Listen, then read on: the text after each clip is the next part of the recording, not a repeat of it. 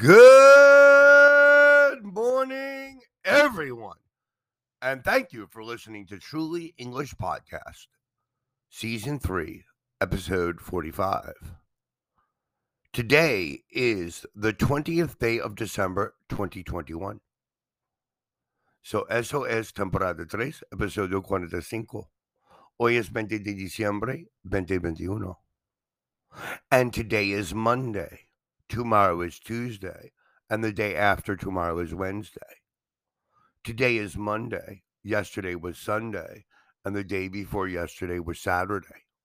Today, tomorrow, the day after tomorrow. Today, yesterday, and the day before yesterday. Remember, there are only four shopping days until Christmas. Who, what, where, when, why, how, which, who. Who believes in Santa Claus? What? What do you want this year for Christmas? A new car? A new bicycle? An Xbox? Where? Where will you spend Christmas? Will you spend Christmas with your family or will you take a vacation? When? When will you go shopping for Christmas presents or did you already go? When will your vacation st- start? Why? Why do you think so many people celebrate Christmas? Why do you think so many people buy presents? Which?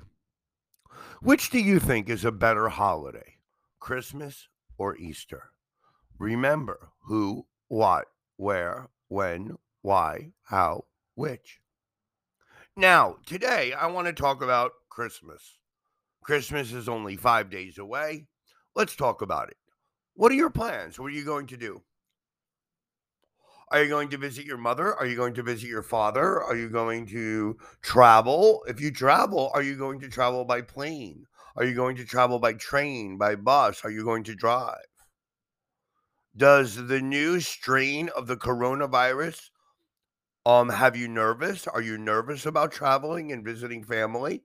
Um are you worried about the coronavirus? So for me, I will have a small Christmas event in my house. We will cook a spiral sliced ham with yams, or in Spanish, red potatoes, um, and biscuits. That'll be our Christmas dinner. Um, not a person that usually believes in giving presents. Um, however, when I lived in the United States, it was necessary that everybody gets a present. In the United States, it is necessary. It is an expectation that you give a present to everybody. In Latin countries such as Mexico, Guatemala, El Salvador, Brazil, it's not necessary. It's nice to give a present, it's well received, but it's not necessary. So the culture is different. Did you know that people in the United States spend 30% of their next year's salary on Christmas presents? So they use their credit cards in December and they buy Christmas presents for everybody.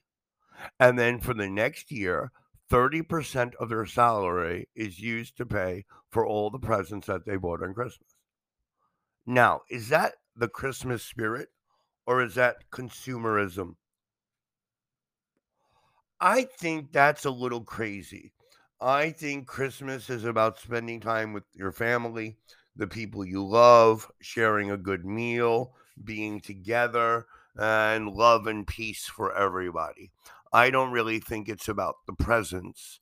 So I think Christmas, like many other holidays, are out of control now, and everybody has to buy things.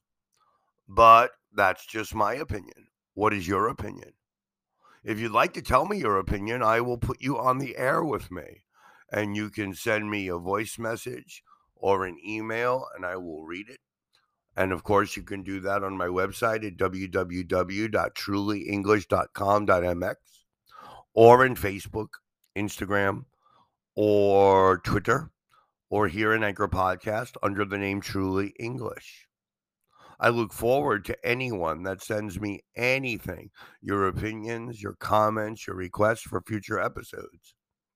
So today I just really wanted to talk about Christmas.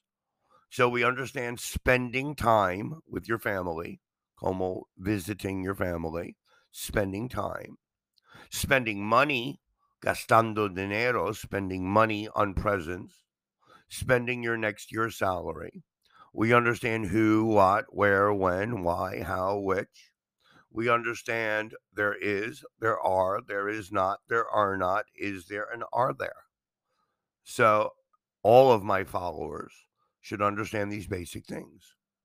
Thank you again for listening. Remember, info at trulyenglish.com.mx www.trulyenglish.com.mx. Send us a message. We would love to hear from you. Have a great Monday. Thank you for listening. Peace and love to everybody. Goodbye.